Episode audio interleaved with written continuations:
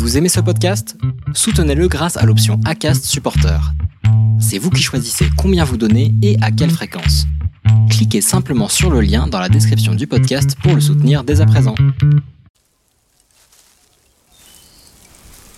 HS, c'est une série d'entretiens avec des gens comme vous et moi qui un jour ont pointé du doigt certaines caractéristiques de la douance en eux. Pourquoi se reconnaître hypersensible? Se savoir comme tel est suffisant? Faut-il se faire tester au risque de perdre d'illusoires illusions? Comment vit-on avant d'identifier ces caractéristiques? Que se passe-t-il quand on décide de passer un test qui prouverait qu'on ait un haut potentiel? Et que vit-on une fois qu'on sait qu'on l'est? Ou pas? Merci d'écouter HS, le podcast situé à l'intérieur d'un hypersensible. Ou pas. Je dirais curiosité, parce que c'est vraiment une, quand même une autre façon de, voir le monde et, euh, et, ça permet quand même d'éveiller euh, d'éveiller ses sens. Et du coup, bah, je dirais aussi sensation. Alors moi, j'ai tendance à parler de fragilité. Alors, ça, ça, en dit long parce que euh, j'ai du mal euh, à l'heure actuelle, et, euh, et, ça depuis plusieurs années, à finalement à, me défaire de, des émotions, des sensations que ça provoque chez moi, et de, des choix que, que j'ai pu faire dans ma vie qui sont finalement liés à, ce rapport au monde. Et qui, qui sont des choix que j'ai un peu l'impression d'avoir fait par dépit, donc, que j'ai fait en fait par peur plutôt que par euh, que, euh, suivi par une forme de, de liberté quoi. C'est pour ça que euh, j'en suis en, en, ce moment enfin encore à un stade on va dire de, de fragilité. Comment ça se traduit l'hypersensibilité chez toi? Moi, j'ai euh, tout de suite, euh, tout de suite des formes d'angoisse. De, je je peux être très vite mal à l'aise et, euh, j'ai tendance à, à pas le montrer. C'est-à-dire que je fais en sorte de camoufler complètement, alors que au fond de moi, ça, bouillonne. Et euh, ce qui est difficile, c'est de, de garder en fait ce masque, en fait, ce masque, et de, de sentir une, vraiment une rupture entre ce que je peux euh, entre l'impression que je donne et ce qui se passe réellement au fond de moi. Et par exemple, euh, moi je suis quelqu'un euh, qui a beaucoup de mal à prendre les transports. Voilà, j'ai tendance, enfin je suis voilà, agoraphobe et, et, et plutôt claustro aussi, donc typiquement le, métro pour moi ça peut être vraiment très compliqué. Là en ce moment ça va parce que je, je me force à le prendre et puis en plus j'accommode mes horaires en fait. Euh, J'accommode aussi mes sorties, euh, mais ce qui fait que je, le prends quand même parce que je veux pas l'évincer de ma vie, étant donné que je, je bah, j'habite dans une grande ville et je, je choisis de vivre ici. Mais euh, j'ai conscience que je passe à côté de plein de choses parce que j'arrive pas parfois à me défaire d'un malaise en fait qui me, qui parfois me bouffe. Et, en même temps, je me challenge et j'essaie de, euh, d'appliquer, euh, enfin voilà, de m'imposer des sortes d'objectifs, même si euh, suivant, suivant l'humeur dans laquelle je suis, parfois c'est difficile en fait de suivre, euh, tu vois, pour, de suivre ces objectifs. C'est... C'est vrai que pour moi, typiquement, enfin, tu vois, j'ai pris la 13 pendant des années, la ligne 13, et je peux plus, quoi. Le deuxième qui est handicapant, c'est le sommeil des angoisses nocturnes, enfin, ou même euh, j'ai beaucoup de mal à m'endormir. Je peux mettre euh, parfois 4-5 heures avant de m'endormir. Et euh, c'est pas le cas toutes les nuits, mais c'est le cas notamment quand euh, je sais que je suis seule dans mon appartement et que j'ai un rapport à la nuit et à certains souvenirs qui me, qui me tiraillent et que j'ai du mal à dépasser. Et là, donc la mécanique de l'angoisse, en fait, c'est simple, t'as peur d'avoir peur, donc t'as peur. Voilà. Et, euh, et c'est pour ça que, enfin, moi, mon hypersensibilité, elle est vraiment liée à la, euh, liée à ma peur, en fait. Euh, et c'est pour ça que je parle de fragilité parce que je suis encore quand même dans une, dans une paralysie quand même. Euh, j'ai tendance à absorber énormément euh, comme, bah, comme une éponge en fait, tout ce qui se passe au, autour de moi. Et, en fin de compte, même s'il il peut y avoir des choses très, très positives et je vais être vraiment joie aussi, j'ai tendance quand même à capter des ondes aussi de souffrance. Et, et j'ai un rapport en fait d'absorption de la souffrance qui est, qui est assez fort et qui est depuis, euh, depuis mon... Enfin, moi, j'ai des souvenirs euh, euh, d'images, par exemple, de la guerre du Kosovo quand j'avais 9 ans, qui m'ont qui frappé, quoi, vraiment. c'est la première fois que je voyais en fait des êtres des êtres humains en fait s'entretuer, la notion en fait de violence, de guerre, de pouvoir. ça, ça m'a vraiment marqué en tant qu'enfant et, et, et c'est des choses peut-être avec lesquelles j'ai pas encore composé, je ne sais pas. Je l'ai pas vécu en fait, c'est juste le, fait de voir des images à la télévision. Mais euh, ça, a été la première entrée en fait, je dirais, mon premier choc euh, dans cette prise de conscience de l'être humain et de, ses ravages. Enfin, j'étais dévastée quand j'ai découvert en fait l'Holocauste et euh, le, les, génocides, pas que celui des Juifs, mais ça moi ça m'a beaucoup beaucoup frappé quoi. J'ai même participé à des, enfin, à des, euh, à des, sortes de concours en commémoration. Enfin, je veux dire, j'ai fait, une histoire. Enfin, je, sais pas, je suis assez fascinée par les, pays euh, euh, qui, ont été comme ça sous le joug de, de, de la guerre, de pression, de pression politique.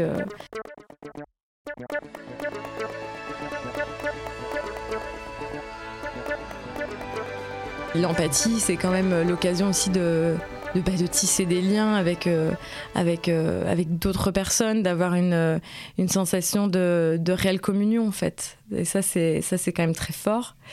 après, je suis quelqu'un qui a quand même une très bonne mémoire. Enfin, je, généralement, je suis assez physionomiste. Euh, j'arrive à, reconnaître euh, rapidement. Enfin, j'ai une mémoire à la fois auditive et photographique aussi, quand même, je trouve. Donc, euh, donc ça, ça m'aide beaucoup pour, à la fois dans mon travail, mais aussi dans, dans, voilà, dans mon lien avec les autres. Vraiment. Et je dirais même que si vraiment je devais. Enfin, l'élément essentiel et positif, moi, dans ma vie, c'est le lien social. C'est le lien social. J'ai du mal à bien vivre mon hypersensibilité, donc j'ai du mal à trouver des, euh, des aspects positifs en fait. Parce que euh, bah, je trouve que j'ai pas encore réussi à transformer tout ça et, euh, et à, le, à le dépasser en fait. Le plus facile pour toi dans la vie? Cuisiner.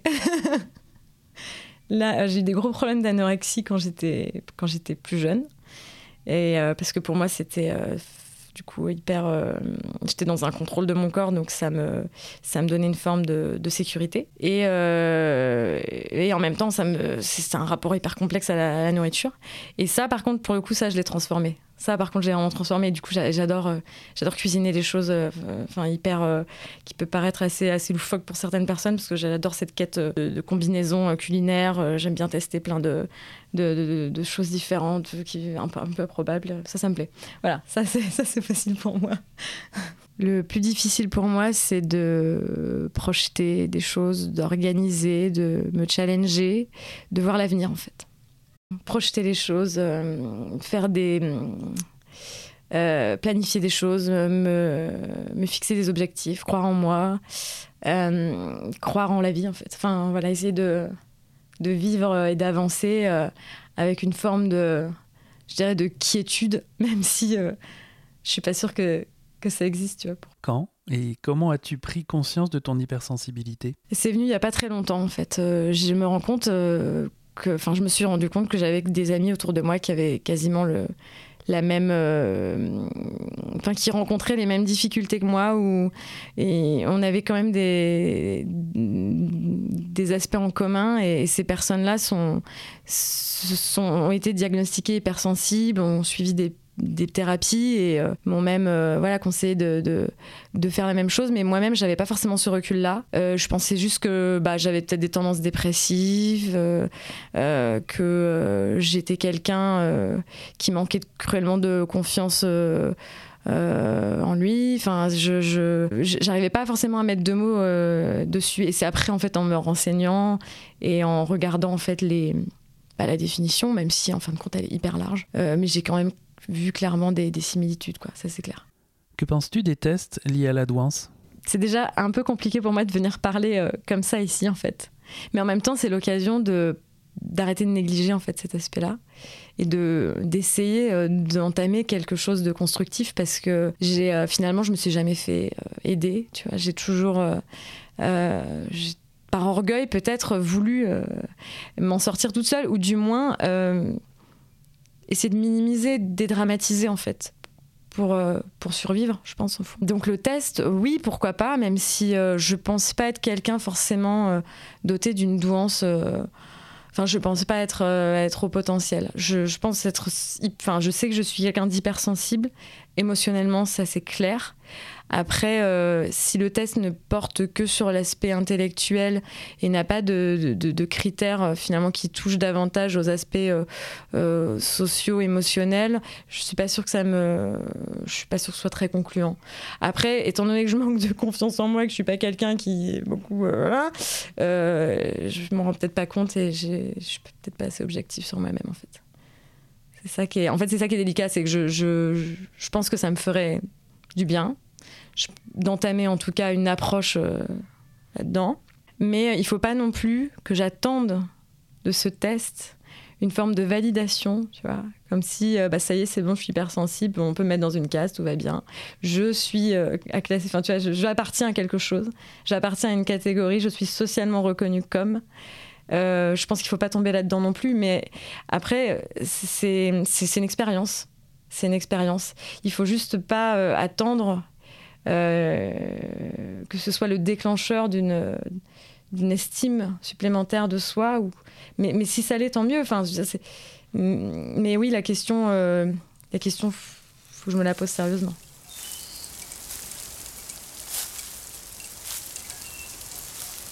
Jusqu'ici, j'ai encore rencontré aucun spécialiste, j'ai encore euh, jamais vraiment parlé de, de moi. Et, et je sais pas si j'en. Enfin, j'ai du mal à me l'expliquer, effectivement. Mais il y a une inaction qui relève euh, soit d'une protection, euh, soit d'une négligence, soit d'un déni. Et je pense qu'il y a un peu de tout. Peut-être d'une forme d'arrogance ou d'orgueil aussi. Euh, je pense qu'il y, y, a un peu de tout ça. Le jour où je déciderai de, de passer le test, je pense que ce sera d'abord une, une rencontre. Une rencontre que j'aurais sans doute certes décidée mais une rencontre avec une personne que, que j'aurais choisie. Parce que pour moi, le test, ce ne sera pas seulement le test en lui-même, mais toute la, tout le cheminement ou toute la thérapie qu'il y aura derrière ça avec euh, le spécialiste euh, en question. Donc euh, ce serait comme une, une finalité ou juste une formalité peut-être. Ça, ça, dépend comment je, je, le vois et comment la personne que je vais rencontrer, si je me sens bien avec elle, me, me, me le présente. Et ton enfance Alors moi j'ai eu beaucoup de chance, je pense. C'est pour ça que c'est quelque chose que je que je vis euh, assez difficilement parce que euh, j'ai une famille euh, hyper aimante. J'ai grandi avec deux sœurs, donc moi je suis celle du milieu. Euh, et c'est vrai que mes deux sœurs avaient deux caractères, euh, elles ont toujours d'ailleurs, deux caractères bien trempés, et moi j'étais celle euh, qui était quand même la, plus discrète. je me souviens aussi que je passais quand même beaucoup de temps dans ma chambre, et ma chambre qui était celle qui était tout au bout de la maison. Euh, voilà, donc j'étais un peu dans mon, dans mon antre. Je, passais euh, euh, beaucoup de temps seule à m'imaginer plein de choses. Je cultivais quand même un, voilà, un imaginaire assez, assez riche et j'aimais ma, ma solitude à cette époque-là. Voilà, donc j'ai grandi à la campagne dans un tout petit village où il y a il y a quoi il y a, il y a, 400 ou 500 habitants. Donc il y avait plus de vaches que de locaux. Hein. Et, euh, et, en fait, euh, on avait une très grande. Enfin, on a toujours, en fait, mes parents, du moins, une très grande maison, un très grand jardin avec euh, un étang, une rivière, un potager, un petit pont qui nous amenait jusqu'à chez mes grands-parents. Euh, et, en fait, c'est vrai que euh, c'était un peu euh, une forme de un pays de cocagne, une forme de jardin d'Éden un petit peu. Et en fait, j'ai une, une, enfance très surprotégée finalement. Enfin, j'avais des, des parents qui étaient très, très soucieux de voilà, de nous aider à grandir tout en étant euh, assez peu dans la psychologie finalement.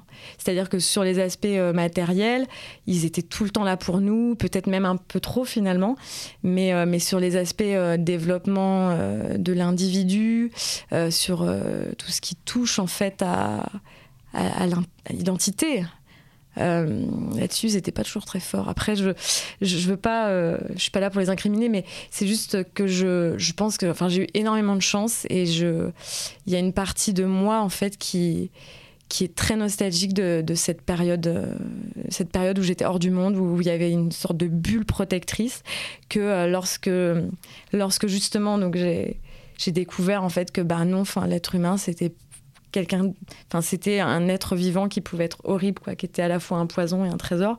Je, ça m'a fait en fait très peur. Voilà, moi je pense que clairement euh, j'ai tellement eu de une, une, belle enfance que euh, euh, ça a été très dur pour moi de me projeter dans une réalité qu'il fallait que je que construise en fait. Et, et c'est vrai que j'ai pendant très longtemps, même là ces dernières années, je je me sentais bien que chez mes parents, en fait. J'ai vécu à l'étranger et ça a été un passage qui était très dur pour moi et, et, j'avais honte que ce soit dur, en fait. Donc je me culpabilisais doublement parce que je vivais quelque chose de génial, dont j'arrivais à saisir aussi les, bons moments. Mais parfois, souvent, j'étais quand même animée par des, des, angoisses qui me, qui me pourrissaient la vie, quoi. Et je me sentais bien que en revenant dans cette espèce de cocon familial protecteur qui, était en fin de compte hyper toxique aussi. Donc, euh, donc euh, voilà, donc euh, très belle enfance et en même temps voilà, avenir et vie à construire qui, qui représentait un défi, un, défi un défi que j'ai peiné à relever en fait. J'étais plutôt bonne élève, j'étais très curieuse, enfin je suis quelqu'un de curieux de, de, toute façon. Et, j'ai connu en plus une classe à plusieurs niveaux parce que euh, j'étais tellement dans un tout petit village qu'on avait la chance d'avoir des, des classes, une seule classe où il y avait 2 CP, 3 CE1, 4 CE2. C'était hyper marrant. C'est quelque chose qui est, je pense, qui, est, qui normalement n'existait plus déjà de, euh, depuis 50 ans. Et, moi, j'ai eu la chance d'avoir ça. Euh, donc, j'ai beaucoup aimé les cours, vraiment, jusqu'au collège, en fait, où là. Euh, là, euh, j'avais, euh, enfin, j'ai connu le harcèlement et puis le fait d'être dans un tout petit collège où, où c'est tout le temps les mêmes personnes. Et ben, vu que ça dure 4 ans, c'est hyper long. Et puis en même temps, le fait de découvrir en fait toute cette réalité humaine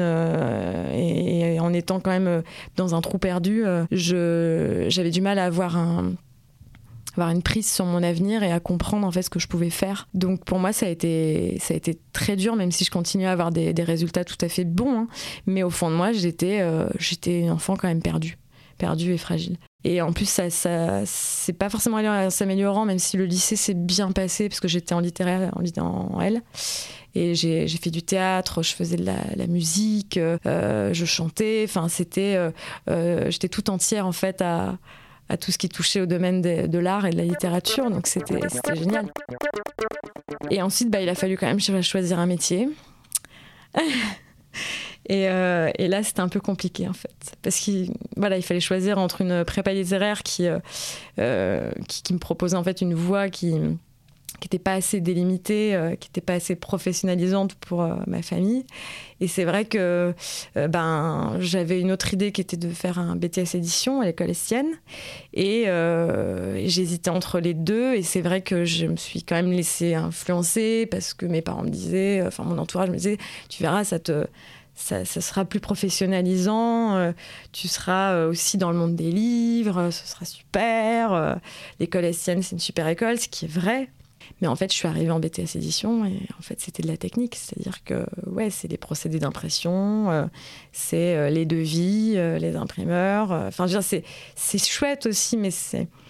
Mais j'étais, j'étais nulle en plus. Enfin, c'est-à-dire que moi, les machines, je, Et en, fait, et en fait, ce qui est drôle, c'est que bah, comme je suis quelqu'un d'assez perfection... enfin, de très perfectionniste et de pignâtre, et que je suis une tête de mule et que parfois je, je, lâche pas en fait. Et, j'ai cartonné à, mon diplôme et, et, ça a été une très belle revanche, ça, sur euh, ma confiance en moi, ça c'est clair.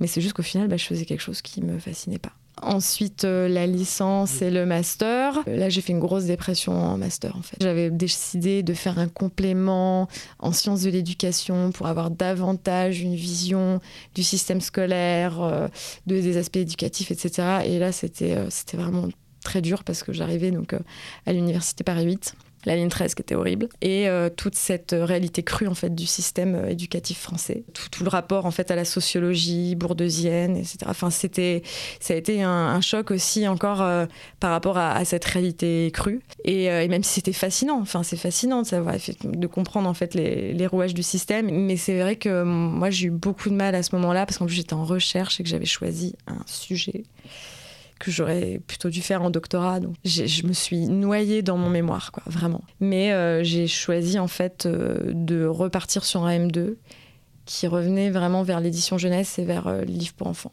Et je me suis spécialisée en fait dans tout ce qui touche aux maisons d'édition indépendantes, militantes, féministes, par le biais de cette deuxième année en, master, en, master édition jeunesse. Ce qui s'est passé, c'est que je suis partie donc en Allemagne, à l'étranger, après ma dernière année de master, car j'étais en fait en couple avec un Allemand. Et je voulais euh, essayer donc de tenter ma chance euh, en Allemagne, euh, voilà. Et j'ai fait un programme franco-allemand par l'OFAGE, qui est un office franco-allemand pour la jeunesse. Et c'était un programme d'échange entre éditeurs, jeunes éditeurs allemands et français. Donc super échange. Et là, donc, j'ai travaillé en fait à Munich aux droits étrangers, donc ce que je fais actuellement aussi, dans une petite maison d'édition jeunesse. Et en fait, la chef était folle. du coup, ça a été très dur pour moi parce que j'arrivais dans une équipe où, en fait on était six dans un, dans un bureau qui était tout petit. Je comprenais rien parce que j'avais encore jamais fait de droits étrangers. C'était pas ma langue maternelle. En fait, ils m'avaient trouvé un stage comme ils avaient pu. Et en fait, la chef, elle était quand même, elle était barrée quoi. Elle me donnait des trucs à faire. Elle me disait, ah oui, c'est vrai que l'année dernière, je l'avais aussi donné à une stagiaire allemande elle n'avait pas compris non plus. je crois que moi, en tant que Français, je vais comprendre davantage. Échec un peu, euh, échec un peu, un peu difficile pour moi, qui avait du mal à vraiment gérer mes émotions et, euh, et qui attendait beaucoup de ça.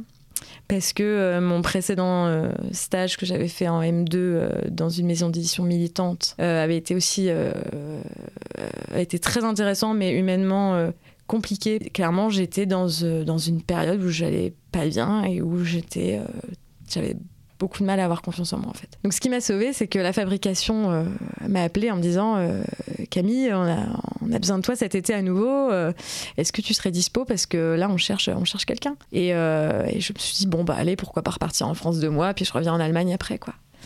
Et en fait, bah, je suis jamais revenue en Allemagne et j'ai cassé avec mon copain. pour moi, ça a été aussi, euh, même si c'était la fabrication et que la fabrication, c'est pas, pas ce que je préférais, ça a été un peu la, soupape et euh, la porte de sortie et euh, la reconstruction.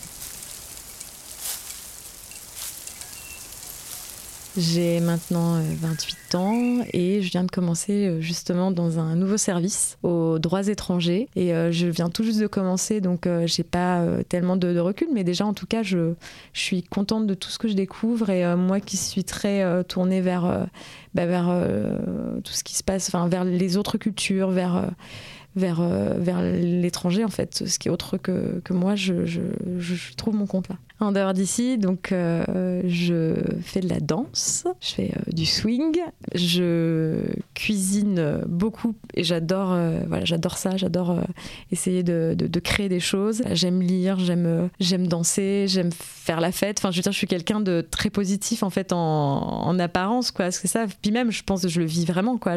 j'aime écrire aussi. Là, j'ai commencé un atelier d'écriture il y a pas très longtemps et, et je comprends pas pourquoi j'ai pas commencé plus tôt en fait. Faire des choses comme ça. Voilà. Et j'essaie de m'essayer à différents types de, de narration. Euh, là, euh, il y avait le podcast entre temps qui, qui se greffait euh, et j'ai un petit peu mis de côté, mais je, ouais, il faut que j'y retourne. En fait, ce qui est pas facile avec moi, et c'est pour ça que comme mon hypersensibilité, elle, elle me prend beaucoup d'énergie, c'est que, c'est que j'ai du mal du coup à me concentrer aussi sur, sur d'autres choses et à, à, trouver en fait du, du temps et de la et de la à trouver de l'énergie pour ça. Parce qu'en fait comme je suis beaucoup dans la résistance par rapport à mon hypersensibilité c'est-à-dire que je, je comme je vis pas forcément en, apaisement avec ça euh, c'est de l'énergie que j'ai du mal à consacrer à ma créativité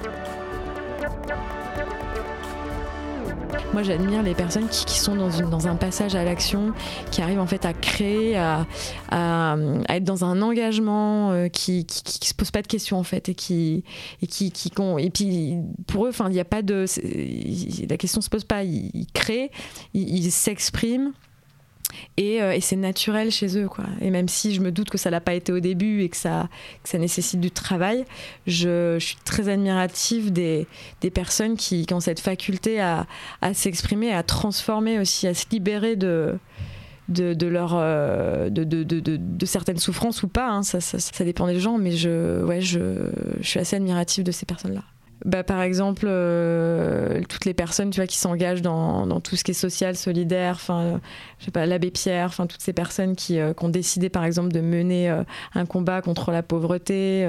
Simone Veil, qui est quelqu'un qui, pour le droit des femmes, a fait, enfin, a fait énormément avancer, avancer la situation féminine. Enfin, je veux dire, c'est quand même des, des personnes qu'on.